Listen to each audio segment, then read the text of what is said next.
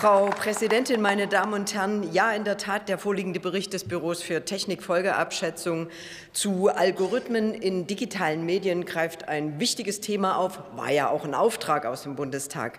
Er vertieft und bestätigt aber zugleich vieles, womit wir uns schon sehr aufwendig, umfänglich in der letzten Enquete-Kommission, in der letzten Wahlperiode bereits äh, in der Arbeitsgruppe Medien beschäftigt haben.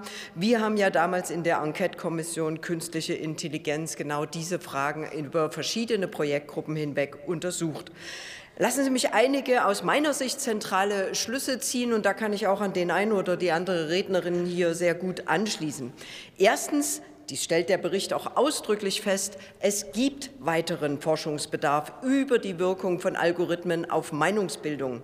Aber hier brauchen wir vor allem besseren Zugang für die Wissenschaft auf Daten der Plattform. Dazu gibt es im Digital Service Act der EU-Verordnung über die Pflichten digitaler Dienste, die ja gerade ähm, in Umsetzung und Diskussion ist, erste, aber eben auch nicht hinreichende Ansätze. Zweitens, so viel man hier über die Wirkung von Algorithmen diskutieren kann, Hauptursache unserer Probleme ist kein Rätsel.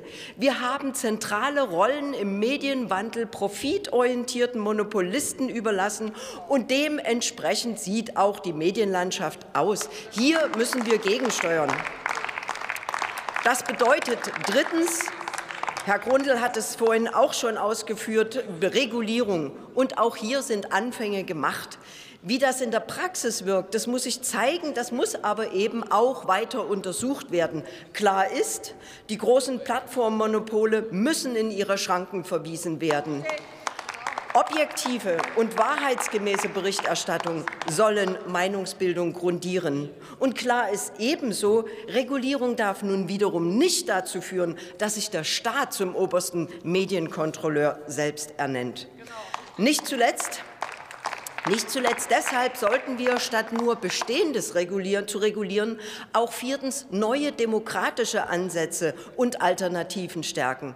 Also so ist zum Beispiel eben, da gebe ich, weiß jetzt gar nicht genau, wer es gesagt hat, der Kollegin vollkommen recht, die Definition des digitalen Auftrags des öffentlich-rechtlichen Rundfunks ist überfällig. Damit entstünden ja auch gerade in Zeiten der Vertrauenskrisen neue Möglichkeiten der Mitsprache, der Mitbestimmung, also neue Chancen nutzen.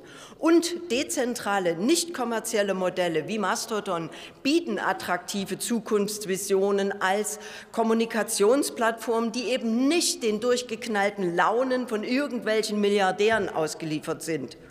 Und schließlich wir müssen auch die weitere technische Entwicklung kontinuierlich beobachten und darauf reagieren. Derzeit, ja, das Kompetenzzentrum spricht, ich weiß. Derzeit Derzeit sind Sprachmodelle wie ChatGPT in aller Munde. Bereits die AKI-Enquete-Kommission hat klar gesagt, hier braucht es eine Kennzeichnungspflicht bei automatisiert erstellten Technik, äh, Texten. Gut so, dass das Büro für Technikfolgeabschätzung in diesen Tagen auch ein Konzept vorgelegt hat, wie wir hier in unserer Diskussion mit ChatGPT weiter umgehen können. Jawohl, hier wie anderswo gilt für Medienpolitik, wenn es technologische Entwicklungen gibt, dann muss der Bundestag auch in Frau technologischen Kollegin. Fragen sich selbst qualifizieren. Das gilt auch für Herrn Renner. Als nächste erhält Tabea Rösen